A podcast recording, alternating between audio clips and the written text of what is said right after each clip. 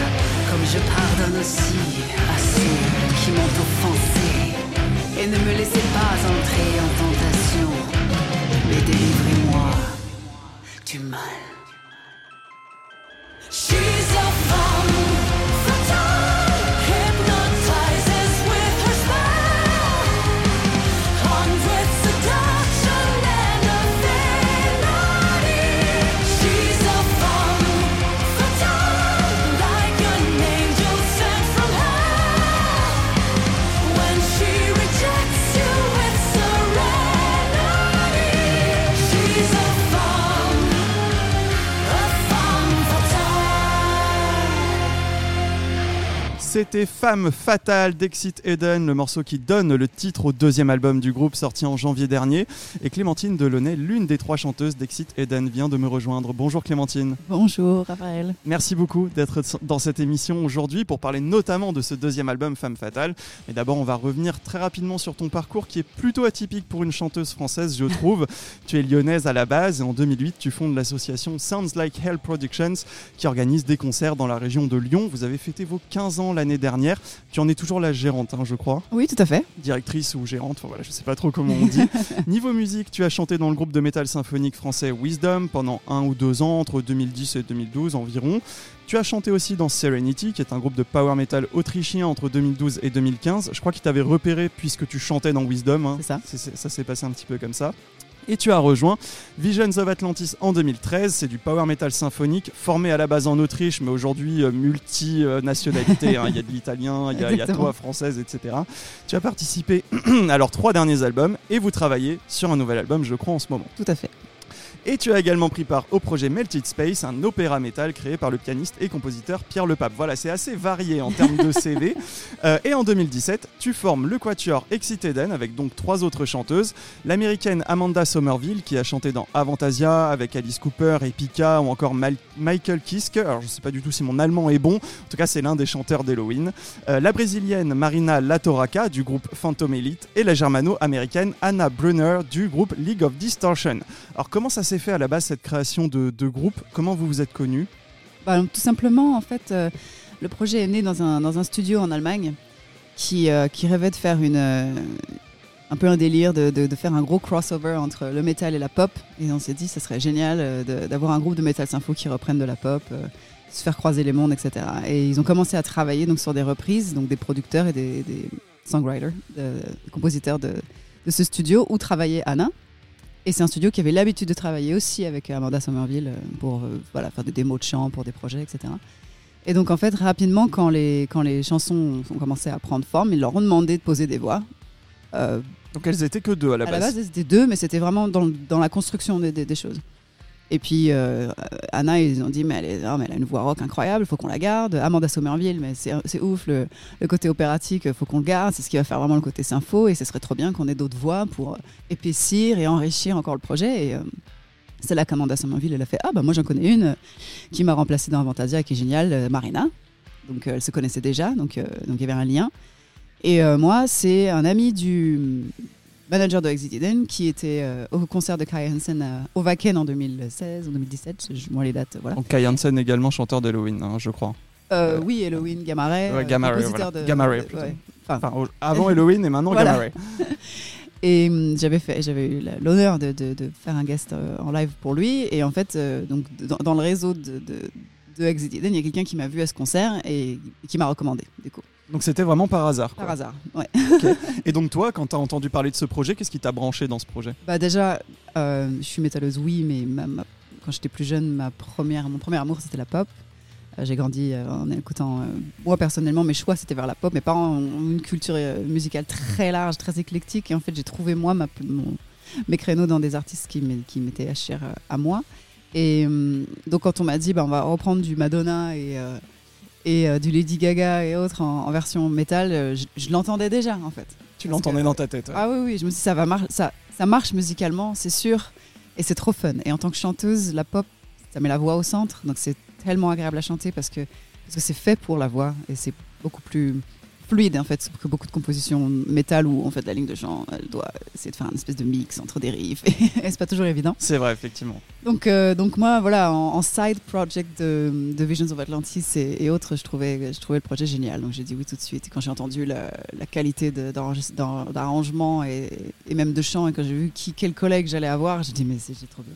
Tu les as découverts du coup à, cette, à ce moment-là. Ouais. Le, le courant est bien passé entre vous quatre Ah à ouais. cette époque-là. Alors j'ai pas rencontré Amanda Somerville tout de suite. Euh, je suis allée en studio, donc dans ce studio-là en Allemagne, pour faire un test, pour voir comment nos voix se mélangeaient, parce qu'en fait, euh, vous avez bien- des voix très différentes, Voilà, des registres différents. Tout à fait. Et tu peux pas, tu peux imaginer sur papier ça a l'air d'être cool, mais il faut quand même le tester en vrai pour se rendre compte si les voix se mélangent bien, si ça résonne bien, si chacune trouve sa place. Et euh, c'est là que j'ai rencontré donc Anna et Marina euh, le même jour, et, euh, et on a super bien accroché. Et c'était agréable aussi de sentir que voilà, rencontrer d'autres chanteuses, d'autres musiciennes et sentir qu'il y a une vraie accroche, des atomes crochus et, et- et pas de rivalité, pas de compétition pourrie, pas de voilà. Ça, je me suis dit ok, en plus de ça, l'environnement est sain. C'est bon. donc c'est cool. Et donc votre objectif avec euh, donc ce, ce super groupe et notamment ce premier album dont on va parler juste après très rapidement, c'était de montrer au monde que toutes les chansons classiques un peu pop peuvent être transformées en chansons métal, chansons voilà un peu plus un peu plus énervées en termes d'instru, mais avec des belles voix par dessus quoi. C'était un peu ça votre objectif. quoi. Oui, c'était de, re- de remettre, enfin, de, de donner, de, de tourner ces, ces, ces morceaux-là dans, dans une autre lumière, en fait, leur donner une autre approche, une autre saveur, et de, faire aimer de la pop à des métalleux et vice versa. Et donc votre producteur, je crois que tu en as parlé un petit peu, c'est Hannes Brown qui est chanteur du groupe de hard rock allemand Kissing Dynamite. Ouais. Il a eu un rôle dans la création du groupe, euh, c'est Dans la création, non, Non. mais il a été euh, impliqué dès le départ dans les arrangements et dans la, dans la recomposition de, de- des premières. euh, des premières euh, reprises. Arrangements, ouais, donc, Dès le premier album. Donc euh, aujourd'hui, c'est le compositeur principal et le euh, producteur principal de, de Exit Eden et de Femme Fatale.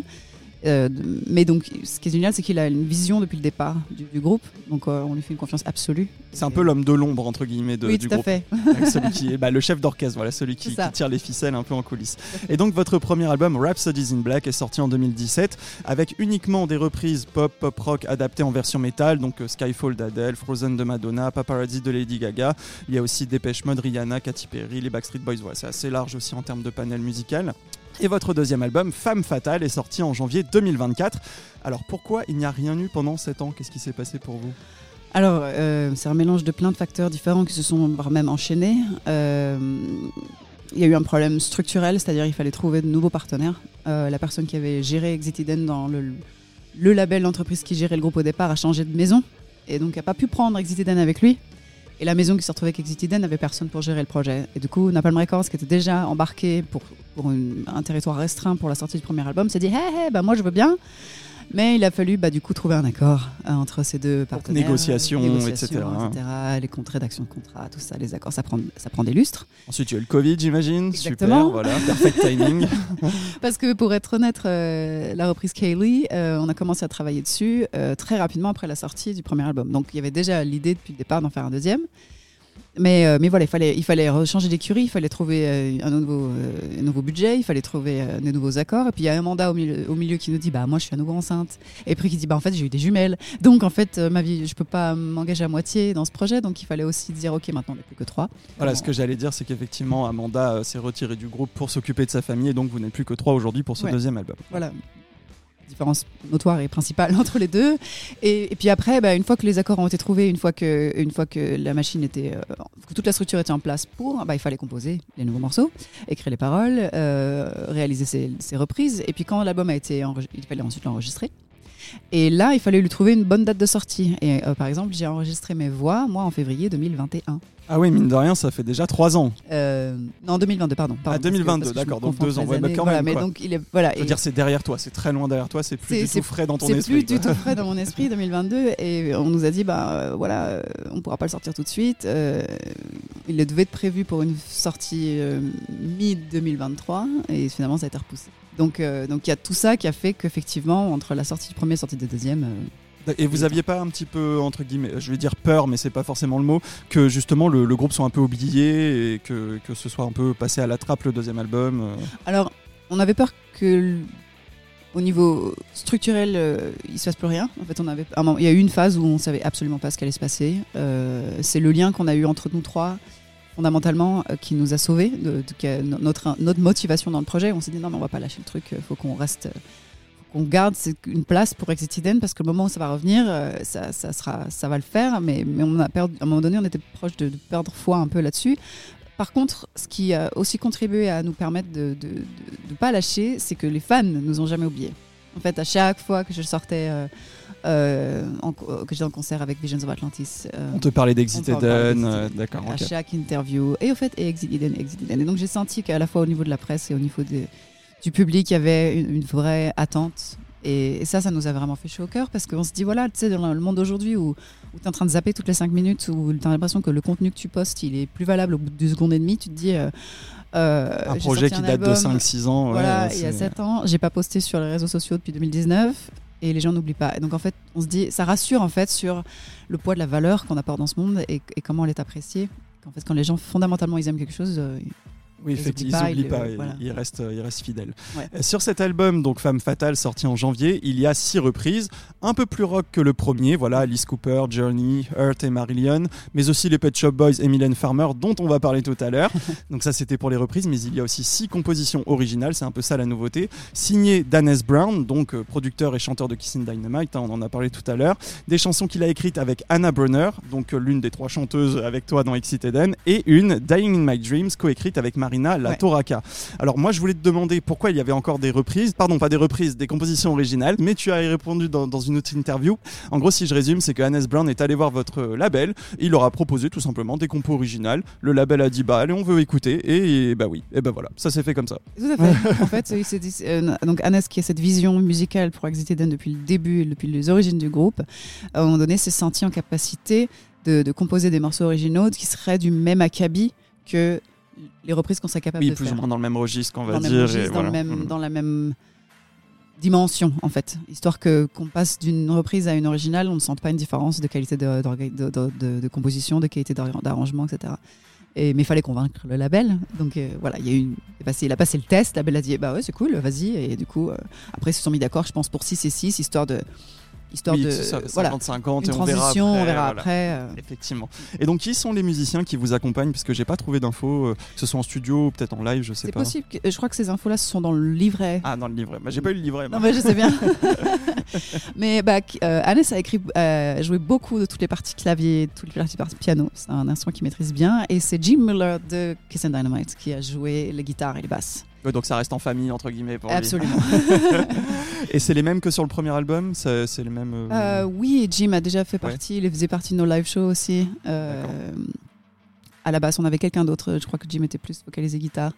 Euh, donc, donc euh, oui, mais finalement, euh, voilà, équipe restreinte, mais équipe, équipe de cœur dont on se. Oui, puis au moins que tout le monde se connaît, enfin voilà, ça, ça fait une certaine continuité. Alors on a écouté le morceau qui ouvre l'album tout à l'heure, Femme Fatale, c'est aussi le morceau qui donne le titre à l'album. Est-ce que tu sais comment il a été écrit, composé, même si t'as pas été impliqué dedans? Est-ce qu'il y avait une idée derrière? Enfin, est-ce que c'était déjà le titre de l'album? Euh, On sait que ça va être ça, Femme Fatale. C'était pas encore le titre de l'album. Euh, une fois, j'ai même demandé à Anna pour rigoler. J'ai fait qui, qui a eu l'idée de mettre ce mot femme fatale Oui, sur parce ce que c'est français pour le Ouais, coup. voilà. Est-ce que c'est Annès sous la douche qui, a- qui- qui s'est mis à chantonner, qui a fait femme fatale? Ouais, Parce que c'est quand même, c'est quand même, c'est c'est pas, c'est pas commun. Enfin, Non, c'est vrai. marquant. Je comme, sais pas euh, si ça s'utilise en anglais d'ailleurs. si, si, tout à C'est- fait. Si, C'est une expression qui s'utilise absolument pour, bah, pour parler d'une femme fatale, en fait, euh, tout, tout simplement. Et euh, donc, ouais, et, et je sais plus, elle-même me souvenait plus exactement, voilà, l'œuf ou la poule, tu vois, la- c'était la mélodie qui était venue, si c'était la, le- la parole, etc. Mais en fait, quand, quand on a commencé à voir euh, le visage final de, ce- de cet album, il a fallu lui trouver une thématique. Et, euh, et- Femme Fatale, on était convaincus de la force de ce morceau, on peut se placer euh, tout en haut de la, de la tracklist. On s'est dit, en fait, on revient sur la scène, euh, les femmes fatales, en fait, c'est nous. Du coup, on a mis un S, histoire de dire, c'est nous, c'est nous, voilà. euh, ça s'entend pas quand on le prononce. les, les Ang- les Anglais, les, les étrangers, c'est marrant. Le- le- les prononciations, c'est normal, c'est du français, ils s'en rendent pas compte. Euh, mais, euh, mais voilà, c'est devenu, c'est devenu la track emblématique et, et qui a donné le thème à l'album. Aussi parce que ça permettait de faire des connexions avec certaines autres chansons comme Poison, qui est, qui est dans, dans cet esprit de, voilà, Alice Cooper, voilà, Mm, mm. de manipulation aussi. Donc, euh, Et c'est aussi un, certain, un certain message féministe aussi, le- les femmes fortes, etc. C'était important pour vous aussi de, de, revendiqué, on va dire ça Alors, c'est- féministe, c'est un mot dont je me méfie énormément parce qu'aujourd'hui, les communautés de, de plein de choses auxquelles je suis pas forcément, euh, moi personnellement, euh, d'accord. On va dire femme forte, voilà, Voilà, image de la femme C'est forte. plutôt l'envie de redonner aux femmes confiance en leur force qui réside aussi dans leur féminité. C'est-à-dire, euh, euh, le monde aujourd'hui nous a beaucoup poussé à, bah, vous êtes dans la cour des hommes, donc si vous voulez jouer dans la cour des hommes, il faut que vous vous comportiez comme un homme, il faut que vous adoptiez euh, euh, la façon de penser, la, productivité, tout le rythme d'un homme, alors que fondamentalement, je pense qu'on n'est pas tout à fait faite pour ça et qu'on peut s'oublier ou oublier une partie de soi à vouloir entrer dans un, dans un autre moule qui ne nous correspond pas forcément. Et euh, la femme fatale, elle a cette euh, caractéristique première d'être euh, extrêmement féminine. Et De s'assumer euh, comme elle est. quoi. de s'assumer en tant que femme et de ne pas chercher la guerre sur un territoire qui n'est pas le sien, mais de faire ses propres règles. Et, de...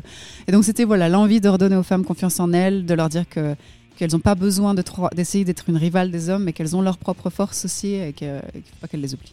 Eh bien très bien, voilà, on a expliqué ce que c'était ce morceau Femme Fatale. On va écouter un deuxième extrait de votre deuxième album Femme Fatale. Cette fois, on va écouter Run avec en guest Marco Yetala, bassiste et chanteur de Nightwish de 2002 à 2021. Et on se retrouve juste après pour la deuxième partie de l'interview. C'est parti, Run d'Exit Eden.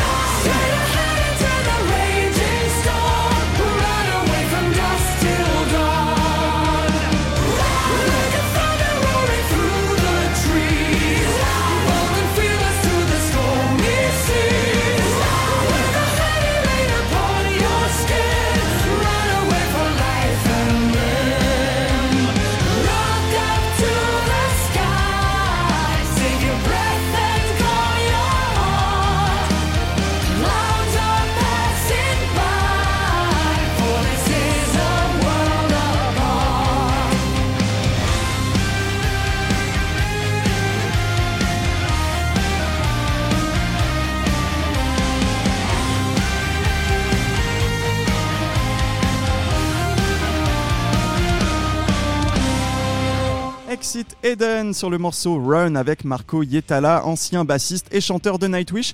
Alors même question que tout à l'heure, euh, est-ce que tu sais comment il a été écrit, composé euh, ce morceau et puis bah la présence de Marco Yetala? Alors tu l'as un petit peu expliqué, mais voilà, tu vas devoir un petit peu le rappeler.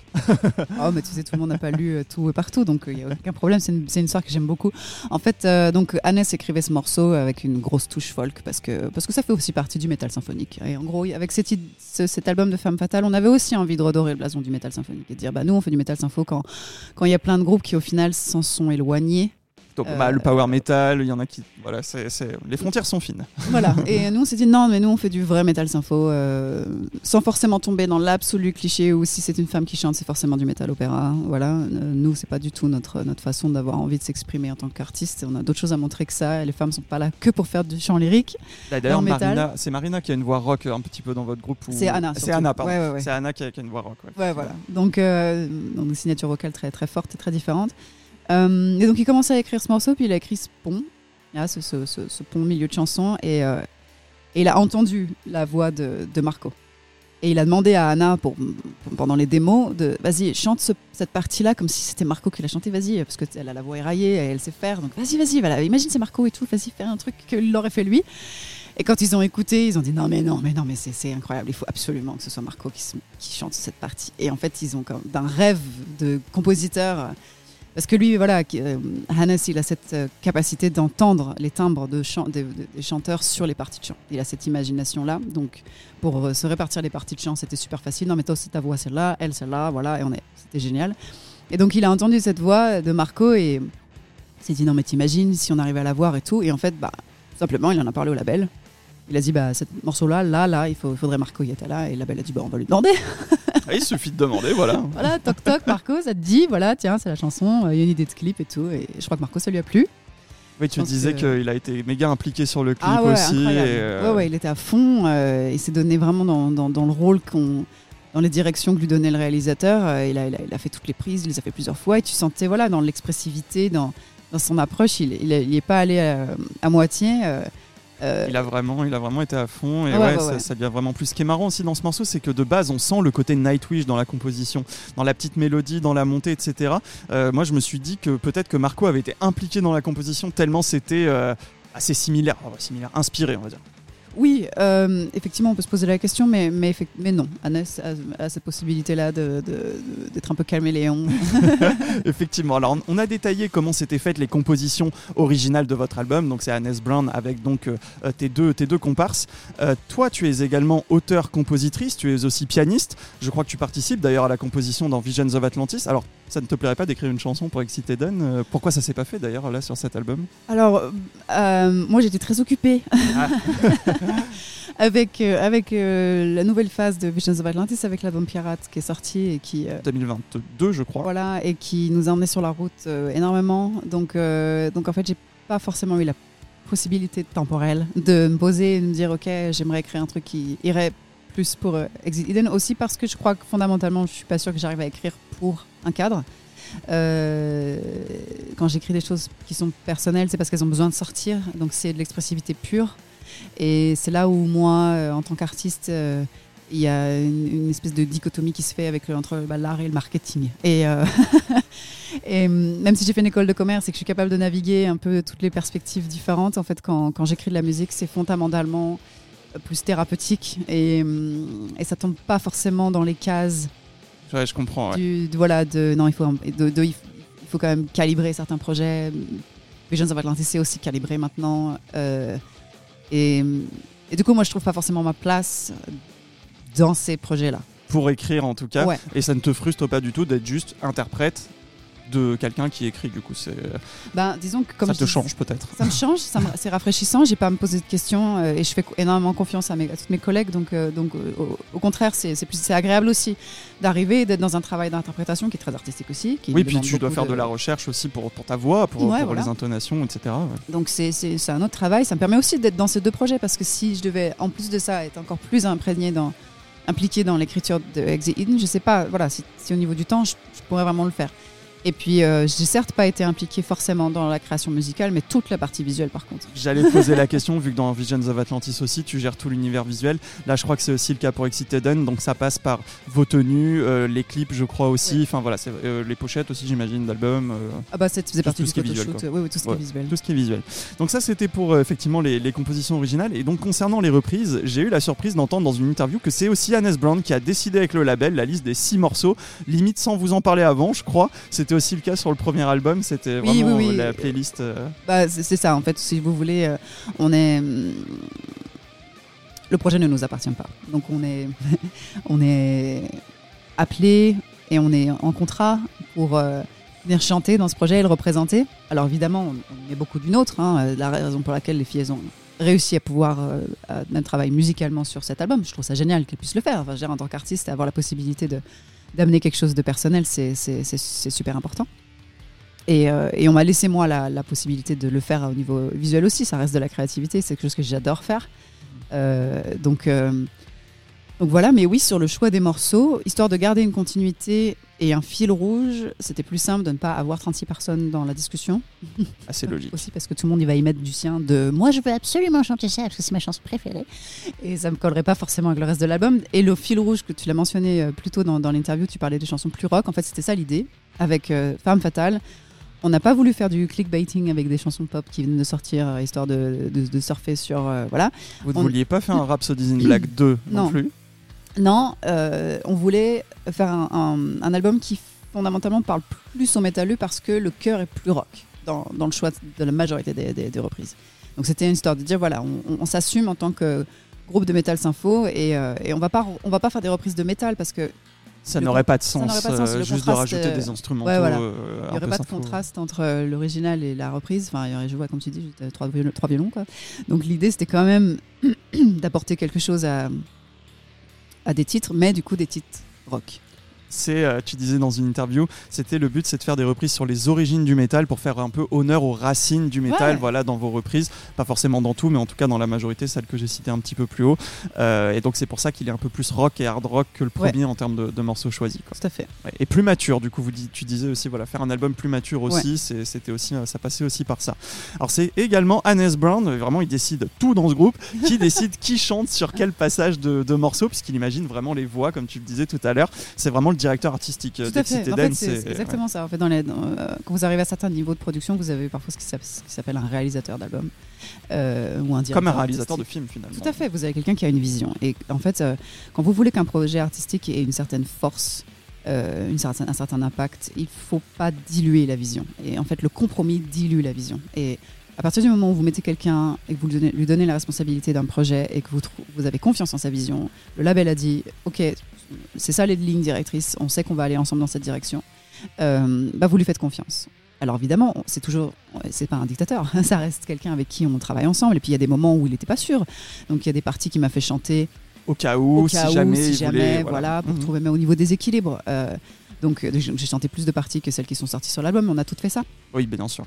Euh, mais il a, il a cette, vision-là et c'est très confortable pour nous parce qu'à partir du moment où tu n'es pas un control freak et que tu n'es pas non plus euh, en guerre d'ego de dire ah, moi je vais chanter cette partie parce que sinon je boude, bah, en fait euh, tu, tu, tu débranches le cerveau et tu, tu ne fais que chanter. Oui, ça permet de garder un petit peu la paix, euh, voilà, d'être Ouais. dirigé par un chef d'orchestre qui décide Ouais. tout, au moins comme ça, il n'y a pas de conflit. Est-ce que toi, tu notes une, une progression personnelle au niveau de- du chant, de la voix par rapport au premier album? Est-ce que tu as testé des nouvelles choses? Est-ce qu'il y a des morceaux qui t'ont challengé un petit peu euh? Euh, j'ai trouvé l'enregistrement du premier album plus difficile que le deuxième euh, parce que les producteurs du premier album ne connaissaient pas du tout et euh, connaissaient pas forcément ma voix et me- m'emmenaient sur des, sur des endroits, sur des pistes qui, qui ne m'allaient pas. En fait, je me sentais pas à l'aise. Euh, donc, euh, donc ça a été un enregistrement beaucoup plus difficile. Et puis en plus il parlait pas anglais, enfin pas très bien. Du coup des fois il essayait de me donner des, des directions mais il me parlait en allemand. Et moi j'étais là Un peu compliqué, pas ouais. le faire c'était pas évident. Donc euh, là avec Hannes il y avait pas du tout ce problème là et les musiciens et chanteurs et il sait ce que c'est que le stress de l'enregistrement aussi. Donc donc déjà une, une empathie bien plus élevée et, euh, et une mise en confiance tout de suite parce que c'est un ami aussi donc euh, donc c'est un cadre déjà beaucoup plus différent. Et puis bah, j'ai progressé depuis entre, entre les albums parce que j'ai fait beaucoup de choses avec Visions of Atlantis, j'ai fait énormément de concerts. Donc Mine j'ai- de rien, il y a eu 7 ans, euh, allez 5 ans, puisque tu as enregistré en Ouais, 2022, donc 5 ans quand même. Donc, donc j'ai progressé et mûri vocalement. Et puis surtout, Annès, il venait me chercher sur certaines couleurs. Voilà, il me dit Toi, tu as une voix, tu as un truc qui, est plus folk sur certains endroits. C'est ça, cette couleur-là que je veux. Et puis, il avait aussi, dans cet esprit de garder une maturité, envie d'une voix plus, avec plus de richesse dans les basses. Et donc, il m'a demandé euh, de chanter avec davantage de mon registre grave et de pousser mes fréquences graves dans, dans ma voix. Et ce qui est très drôle, c'est que quand j'ai enregistré l'album de Visions of Atlantis quelques mois plus tard, c'était complètement l'inverse. Notre producteur était là, non, non, non, non, mais, euh, non, mais on va faire un son plus pop là, euh, euh, coupe tes basses, euh, Plus aigu, plus aigu, coup, plus aigu, plus, na- plus na- nasal. Nasal, ouais. Donc c'était très drôle. euh, C'est bien, au moins tu vois plusieurs euh, types de, de- de Ouais, ouais. chants pour ta voix, etc. Ça doit être plutôt pas mal. Eh bien, on va écouter un dernier extrait de votre deuxième album, Femme Fatale. Cette fois, ce sera une reprise. Une reprise où tu chantes seul dessus. C'est Désenchanté de Mylène Farmer que vous avez sorti en single récemment. Et on se retrouve juste après pour la troisième et dernière partie de l'interview avec un focus sur un documentaire de la plateforme The Pit sur les chanteuses dans le métal, les questions flash, la chronique culture clip de Raphaël Penner, l'agenda concert Gérard Drouot Production et le programme du Hellfest Corner. Donc on écoute tout de suite la reprise de Désenchanté par Exit Eden, chantée intégralement par toi Clémentine. C'est parti.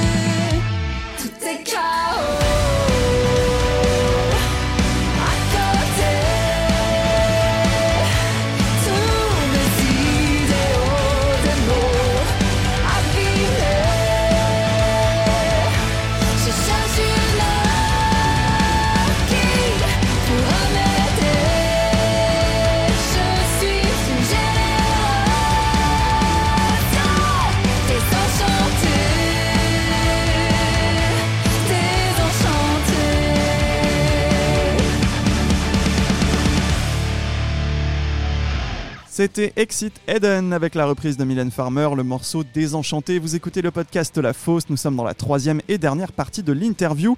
Comme on le disait, c'est Hannes Brown qui choisit les morceaux dont vous allez faire les reprises.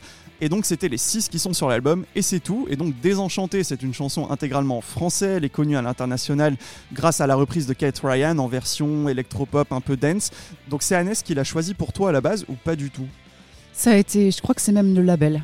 Euh, donc notre, notre directeur artistique au niveau du label hein, qui a toujours aimé cette chanson et qui, Qui a euh, grave marché euh, en Allemagne, je crois aussi d'ailleurs. Oui, voilà, mais grâce à cette reprise de, de Kate Ryan. Euh, c'est la raison pour laquelle aussi euh, ils l'ont choisi, c'est-à-dire qu'ils ne seraient pas allés chercher une chanson en français qui n'avait pas déjà un peu d'aura à l'étranger, parce que ça aurait été trop compliqué. Peut-être la vie en rose un jour. Peut-être. Euh, oui, au niveau du piaf, euh, enfin, voilà.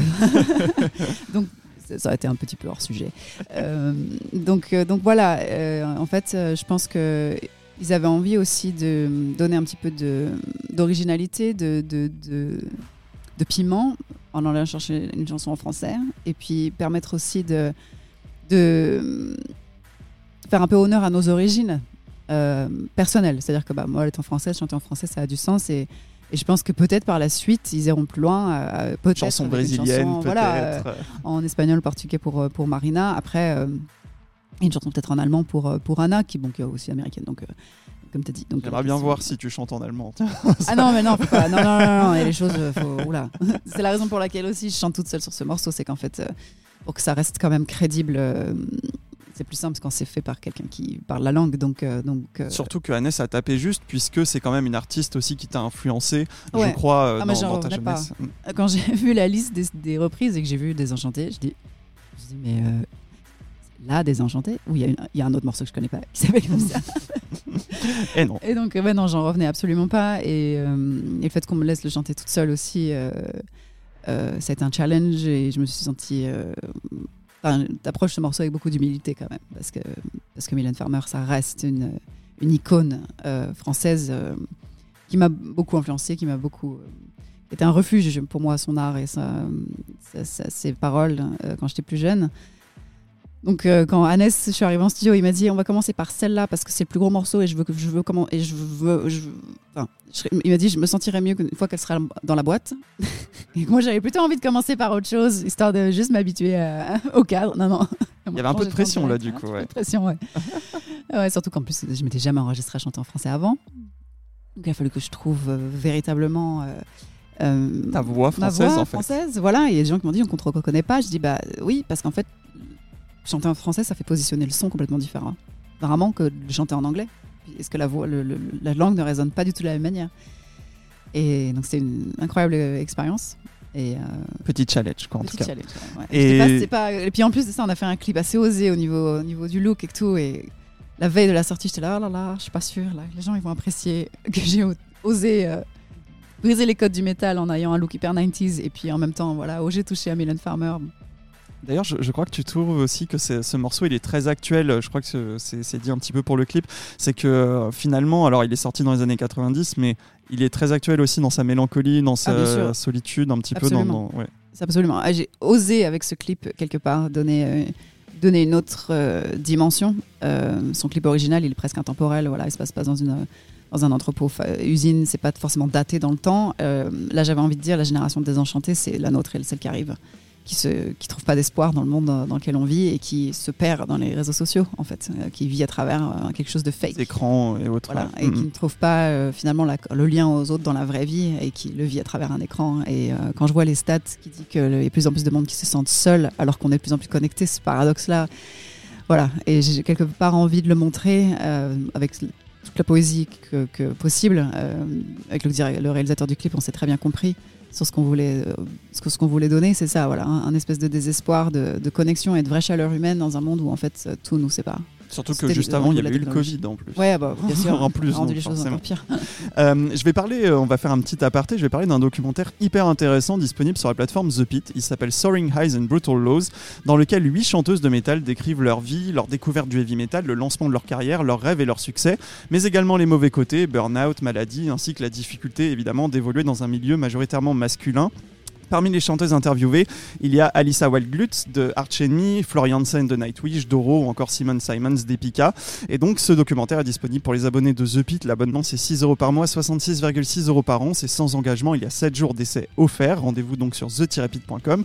Et donc le lien avec cette interview, c'est que j'ai vu dans une interview euh, de toi euh, précédente que tu avais galéré et d'ailleurs tu n'avais pas réussi à créer un groupe à Lyon notamment parce que tu es une femme donc à l'époque euh, donc dans les années 2010 on va dire 2012 Euh, c'est voilà est-ce que toi personnellement tu as souffert euh, tu as connu des difficultés d'être une femme dans ce milieu? Ouais, donc voilà, donc c'est entre 2005 et 2010, quoi, Mm. quelques, quelques temps avant que je rentre dans, dans Wisdom. Euh, je suis rentrée dans Wisdom parce qu'en fait j'ai abandonné l'idée d'avoir mon propre groupe. Je me suis dit, bah tu rentreras dans un groupe qui cherche une chanteuse.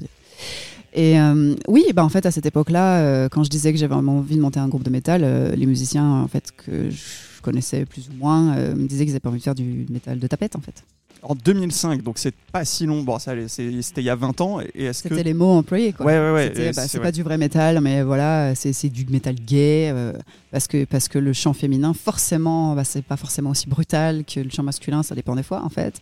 Euh, et puis, et- et j'aurais dit, bah, ouais, d'accord, par contre, moi, ça veut pas dire que je vais faire du métal sympho et chanter en lyrique, en fait. Moi, j'étais fan d'Evergrey, euh, euh, j'avais envie de faire un truc très métal dans, les, dans le riff, mais j'avais juste envie de chanter en voix claire, tu vois, comme, comme avait pu le faire. si un homme le fait euh, tout de suite c'est un autre conno- c'était une autre connotation c'est ah bah c'est du heavy metal voilà, et pas du métal de tapette entre guillemets, Ouais, voilà. comme tu dis quoi Ouais. Donc, euh, donc voilà, j'étais, face à ce, cette espèce de résistance qui, qui rendait les choses très compliquées. Et je me suis dit, ok, c'est pas en France que j'arrive à le faire. Euh, C'est pour ça que t'es parti t'exiler un peu en Autriche, enfin avec des groupes autrichiens en tout cas euh, aussi après Wisdom. bah, c'est-à-dire que je suis même pas allée le chercher, c'est eux.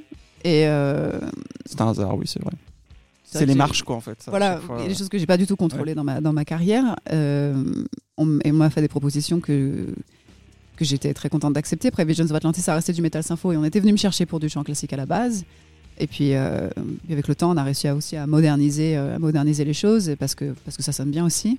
Et puis s'éloigner aussi du, du cliché de ce qui a déjà été. En fait, ça a déjà été tout fait et très bien fait par d'autres groupes dans le passé. Ça sert à rien de rabâcher. Et puis ça tue aussi la personnalité au niveau du chant. Voilà, de faire tout le temps du chant classique, tout ça. Bien Donc, sûr. euh, Est-ce que tu notes une évolution justement de la place de la femme dans le métal un petit peu, puisque tu commences à avoir pas mal d'années de carrière de- derrière toi? Est-ce que tu as observé une évolution? Aujourd'hui, moi en tout cas, j'entends plus euh, si c'est une femme qui chante notamment du sympho, c'est du métal de tapette entre guillemets. J'entends plus ça, donc Ouais. peut-être qu'il y a eu une évolution à ce niveau-là. euh. Alors, ouais, donc tout ça pour dire qu'effectivement, euh, dans ma carrière, j'ai- fait face à des, à des résistances sur le plan musical, j'ai fait face à des résistances aussi au- sur le plan humain. Euh, dans- quand on est dans un groupe et que je suis la seule femme, je sais que parfois ça m'est arrivé de sentir que mon point de vue il était moins Ouais, considéré. moins considéré. Donc euh, donc c'est pas évident. Il faut passer outre. Il faut prouver son. Et il faut- Malheureusement, j'ai dû travailler plus dur euh, pour que mon point de vue soit accepté. Rien que le fait que le groupe de, que Visions of soit devenu un groupe de pirates, c'était mon idée à la base. Dès que je suis rentrée dans le groupe, j'ai dit euh, on est des rebelles de l'océan, on est des pirates. Euh, parce que parce que je voulais trouver un univers visuel plus marquant que, que- que ce qui avait été fait dans le passé de Visions of Atlantis. Il y avait déjà un thème marin, mais Il y avait déjà un thème marin. voilà, je me suis dit, bon, on est aussi, on fait du métal, le métal, euh, voilà, c'était voilà, les, les rebelles du- de l'océan, ça a été vraiment, bah, c'est quoi les rebelles de l'océan? C'est les pirates. Ah, j'ai créé, j'étais enthousiaste, j'ai écrit, voilà, il faut absolument faire ça. Et à cette époque-là, on m'avait dit, euh, non, mais c'est bon, bon, faut pas, on va pas faire du carnaval, etc. Et 2013, il n'y avait pas encore tout l'essor des groupes à concept, Storm, euh, Pirate, enfin, il y en a plein. Glory Hammer, tout ça. Exactement. Et, et donc quand on a commencé à travailler sur l'album de Pirates et que je continue à parler des pirates dans mes paroles, euh, parce que moi j'y tenais, j'étais sûre, euh, c'est notre producteur qui a dit mais vous arrêtez pas de parler de pirates là, pourquoi vous ne ferez pas un vrai groupe de pirates? Et quand ça a été sa voix lui, qui est arrivé aux mêmes oreilles de la personne qui m'avait dit non, ah bah là ça a eu plus de chance. C'est quand même fou. hein. Alors, euh, je ne dingue. prends pas que sous le fait que bah, j'étais une femme, donc on m'a pas écouté. Je sais aussi que bah, on écoute plus un producteur que. Oui, que en termes de, hiérarchie, voilà. on va dire. oui. Et puis il fallait aussi que parfois une, une bonne idée arrivée au mauvais moment n'est pas la bonne idée. Donc, euh, donc il fallait peut-être juste que cette idée elle progresse. Donc tout ça pour dire que voilà, en ce monde-là, j'ai- vécu ce genre de choses. Aujourd'hui, ça va mieux. Et quand on revient, quand je re- regarde le monde du métal actuel, oui, euh, je vois de plus en plus de, femmes qui font du métal euh, qui font juste parce qu'elles font de la musique et qu'elles sont musiciennes et qu'elles sont chanteuses et qu'elles ont des choses à dire. Et elles ont choisi le métal pour s'exprimer. Et du coup, on a une panoplie de jeunes groupes qui euh, ne ressemblent plus du tout aux copycats de Nightwish qui sont sortis bah, dans les années qui ont suivi. Et donc, il y, a un vivier qui est en train de se construire. Il faut leur donner la chance. Il faut pas les mettre dans la case c'est du métal à chanteuse parce qu'en fait, ça ne veut rien dire. Euh, par contre, je suis pas forcément pour ceux qui vont aller chercher le côté euh, bah, sur une affiche de festival. euh, il faut absolument qu'il y ait une parité. euh, ou alors, il faut absolument mettre un pourcentage de groupes à chanteuses.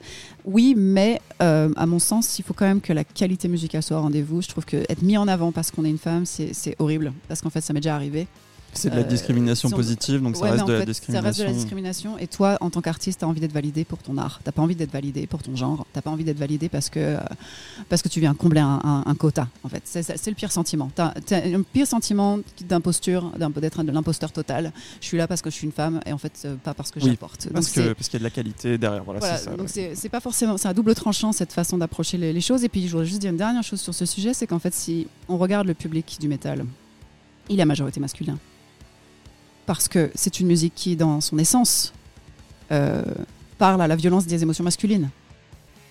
Et donc, si les femmes ne s'y retrouvent pas forcément, elles ont le droit. Elles ont le droit de pas avoir envie de rentrer dans des groupes de métal, de pas faire de métal, d'être musicienne et de faire autre chose. Et vouloir forcer parce que ce serait mieux qu'il y ait plus de femmes. Bah non, c'est encore demander aux femmes d'être ce qu'elles sont pas. voilà, et moi je milite pour laisser aux femmes voilà, Le droit de choisir. le droit de choisir. qui aujourd'hui, pour moi, le, voilà, le, le féminisme là-dedans, c'est laisser aux femmes le choix d'être ce qu'elles veulent dans le respect de ce qu'elles sont. Voilà. Et euh, donc pour ça, mais par contre, je trouve qu'il y a une il y a une ouverture d'esprit qui s'est faite. Euh, la- Les femmes sont beaucoup plus acceptées, même dans des groupes parfois complètement féminins et complètement death metal, si on prend Crypta par exemple. Oui, bien sûr. Et, euh, et c'est super.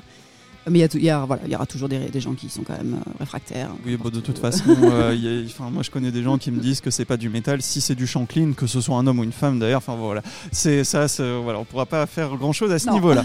Alors on va revenir euh, sur Excited N niveau concert. Le dernier concert que vous avez donné, c'était en 2019. Je crois que vous bossez pour une tournée que- pour- sur une tournée pour 2025, du coup, puisque bah voilà, les agendas de tournée un peu compliqués, etc.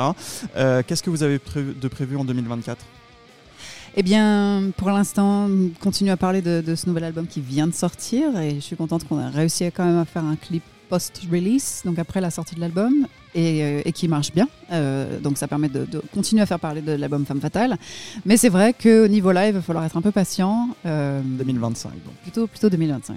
À titre personnel, toi tu travailles aussi, on l'a dit, sur un nouvel album de Visions of Atlantis. D'ailleurs, vous serez en concert en France à Toulouse le 10 octobre et à Paris mardi 15 octobre à Petit Bain. Euh, le nouvel album sera sorti à ce, niveau- à ce moment-là? Ouais, oui, il sort cet été. Il y a. Lyon aussi.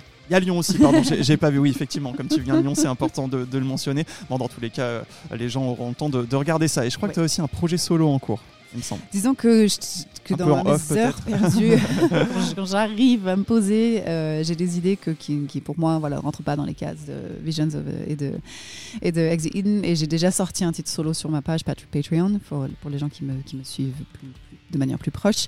Mais mais, mais voilà, c'est un projet qui me tient vraiment à cœur, mais je suis obligée de prendre mon temps. Euh, et j'espère euh, voilà faire les choses bien et puis euh, mais j'espère voilà peut-être peut-être arriver à sortir quelque chose publiquement en 2025 on va voir D'accord, donc 2025, il y aura pas mal de choses et donc euh, 2024 pour Visions of Atlantis. C'est presque la fin de cette interview. Avant de se quitter, on va passer aux questions flash, petite série de questions-réponses rapides que vous pourrez retrouver en vidéo sur les réseaux sociaux de The Pit Edition, Facebook, Instagram, TikTok et le blog de The Pit Edition. C'est parti pour les questions flash. Qu'est-ce que tu chantes sous la douche Euh, souvent des vocalises, souvent euh, du classique pour m'amuser, ou parfois même je me laisse aller à ma, à ma hum, créativité. Et c'est là que des fois bah, je trouve des, des bonnes idées. Quel est l'album qui t'a le plus marqué? Oh, c'est une question très difficile parce qu'en fait ça dépend de l'étape de la vie. Euh, je crois que il y a eu l'autre de Milan Farmer, il y a eu euh, Altered State de Tesseract, il y a eu euh, Oceanborn de Nightwish. Principalement. Quel est ton meilleur souvenir de concert? Alors ça peut être soit un concert d'Exit Eden, soit un concert que tu as donné avec un autre groupe, soit un concert que tu as vu dans le public. Je crois que je serais incapable de d'en mettre un par-dessus tous les autres. Euh, à la fois en tant que chanteuse et à la fois en tant que spectatrice, j'ai trop de magnifiques souvenirs. Euh, et j'encourage tout le monde à faire cette expérience d'aller voir des groupes en live. Quel est ton pire souvenir de concert? Bah, je me souviens d'un concert, je crois, en, Allemagne euh, ou en Suisse. Je me souviens plus, je crois, sur la tournée 2018 avec Serenity. J'étais, malade comme, euh, comme pas permis. Et euh, notre batteur aussi, mais du coup, lui, il a pas joué, il pouvait pas, il pouvait pas tenir debout. Donc, on a joué sans batterie. On a dû couper le set et, moi j'étais là en sueur sur scène à me dire mais j'ai juste envie de mourir et devoir chanter quand même mais j'avais envie d'être là et en même temps j'aurais souhaité juste être dans mon lit donc ça c'était assez difficile Tu es plutôt côté sombre ou côté lumineux? Les deux Plutôt Nightwish ou Evanescence Les deux Enfin, ça dépend de la période. Euh, Evanescence, le premier album, euh, euh, c'est une pierre, c'est un pavé dans la mare, je pense, au niveau culturel même. Je pense que les premiers Nightwish ont fait le même effet à l'époque. J'étais pas là pour en être témoin, mais je pense que, voilà, peut- peut-être après, musicalement, fondamentalement, peut-être plus Evanescence. Un mot pour décrire Exit Eden. Fatal. Avec quel groupe vous aimeriez tourner? Oh, euh, oh, pourquoi pas des, des, des grands pontes, des, des Halloween, des, euh, pourquoi pas des, des, des Sabaton, des Powerwolf, des, des groupes qui soient un peu dans notre euh, esthétique euh, avec beaucoup de mélodie, mais, mais toujours une, un métal très, très solide. Et pas Nightwish alors? Bah, Nightwish, ils ont dit qu'ils arrêtaient le live, du coup, euh, Ah, j'ai pas vu passer l'info. Ah d'accord, ok, bon bah très bien, malheureusement. Si tu avais un super pouvoir, ce serait lequel? J'aimerais, j'aimerais être capable quand je rencontre quelqu'un et que je sens euh, que je comprends sa blessure principale, d'avoir une action qui permette de, de, de l'estomper. À quoi tu es accro? J'ai pas d'addiction. Euh, S'il te restait une journée à vivre, tu ferais quoi? Je pense que j'essaierai de réunir toutes les personnes que j'aime et on ferait la fête. Tu es plutôt reprise ou composition originale Plutôt composition originale. Quel est ton morceau préféré de votre deuxième album Femme Fatale? C'est très difficile parce que euh, émotionnellement, je suis très proche de, des Enchantés de Mylène Farmer, euh, mais j'adore Femme Fatale comme titre. Je trouve le refrain tellement euh, inspiré que je pense que ces deux-là se battent constamment dans ma tête pour choisir qui serait sur le podium. Est-ce qu'il y a une reprise que tu aimerais jouer avec Exit Eden? J'aimerais bien un jour, mais je ne sais pas si ce serait possible, toucher au répertoire de Michael Jackson. Et pourquoi faut-il écouter votre deuxième album Femme Fatale? Parce qu'il permet de réconcilier la pop et le métal, fondamentalement. Eh bien, merci beaucoup à toi, Clémentine. Je rappelle donc que le deuxième album d'Exit Eden est sorti en janvier dernier. Il s'appelle, Fa- il s'appelle Femme Fatale et vous travaillez sur une tournée en 2025. Merci beaucoup, à bientôt. Merci, à bientôt. Et on retrouve tout de suite Raphaël Penner avec sa chronique Culture Clip sur le grand réveil de Massisteria. Anecdote, secret de tournage, vous voulez tout savoir sur vos clips préférés? Retrouvez Culture Clip. Le Grand Réveil est un morceau étonnant dans la discographie de Massisteria, issu de leur album Tenace partie 1 sorti en mai 2023. Mais c'est surtout le clip qui nous intéresse aujourd'hui puisqu'il a été fait à l'aide d'une intelligence artificielle. Raphaël Penner vous explique tout ça. Quand deux puissances évocatrices comme le métal et la vidéo se rencontrent, ça laisse des traces. Si après avoir vu les clips de vos morceaux préférés, certains sont autant incrustés dans vos oreilles que dans vos rétines, vous êtes au bon endroit. Bienvenue dans la chronique qui écoute les images. Où sont tous mes amants?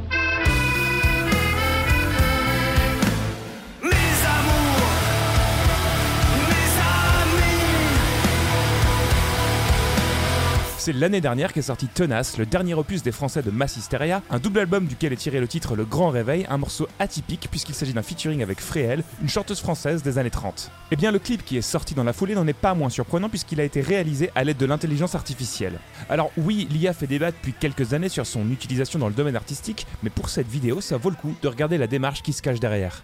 Ce titre donc est déjà particulier puisqu'il comporte les extraits de la chanson Où sont tous mes amants de Fréhel, sortie en 1935, une chanteuse populaire de l'entre-deux-guerres qui aurait inspiré Edith Piaf. Mousse, le chanteur, dit d'ailleurs à son propos que c'est un peu la Bad Brains de la chanson française, ceux dont on parle le moins mais dont tout le monde s'inspire. C'est Yann, le guitariste, qui a proposé cette idée surprenante, un morceau dans lequel se mêlent accordéon et métal, un peu à la façon dont un Rammstein a mélangé métal et musique traditionnelle allemande sur Dick Titten. Il a d'ailleurs avoué avoir eu peur de se faire devancer lorsqu'il a entendu parler du projet de Till Lindemann avec Zaz, mais il a été rassuré en entendant le résultat car celui-ci n'avait rien à voir. Et pour mettre en image ce morceau un peu spécial, ils ont fait appel à Dave the Preacher, de son vrai nom David Reichman, photographe et directeur artistique, qui évolue dans un univers surréaliste et expressionniste à l'aide d'outils utilisant l'IA. Pour ce clip, il dit avoir voulu créer des personnages uniques capables d'incarner la voix de Fréhel au travers d'allégories de la liberté enchaînée. L'intelligence artificielle lui a permis de créer un univers visuel cohérent avec la musique de Mass tout en y ajoutant un cachet évoquant le Paris des années 30.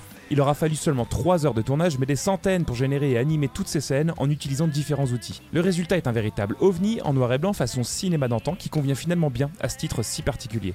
Alors, je ne suis pas là pour vanter ou décrier l'utilisation de l'IA dans l'art, mais ça me paraissait intéressant de se pencher sur la démarche artistique qui se cache derrière. Quoi qu'il arrive, si vous voulez vous faire votre propre avis, eh bien je ne peux que vous inviter à regarder ce clip en restant une fois de plus à l'écoute de ce que les images ont à nous dire.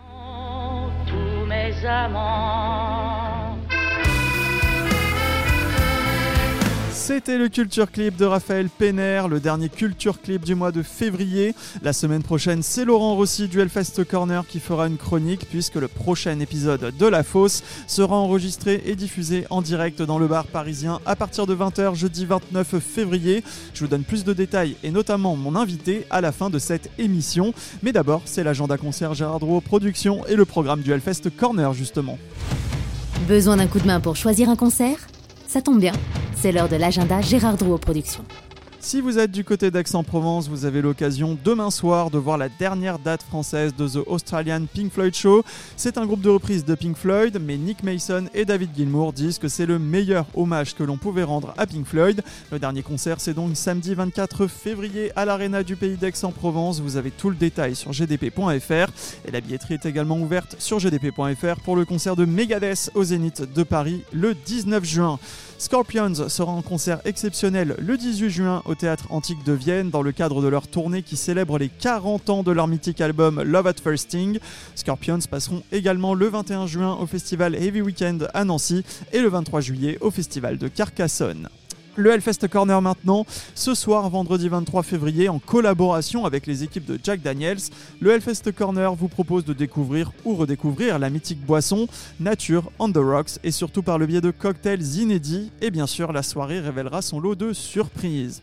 Samedi 24 février, c'est le retour de la soirée Wall of Shame. Le principe est simple, vous pouvez demander n'importe quel titre au barman du Hellfest Corner, même un plaisir ultra coupable, et ils le diffuseront sans broncher, mais peut-être qu'ils vous dénonceront publiquement au micro, ça c'est possible.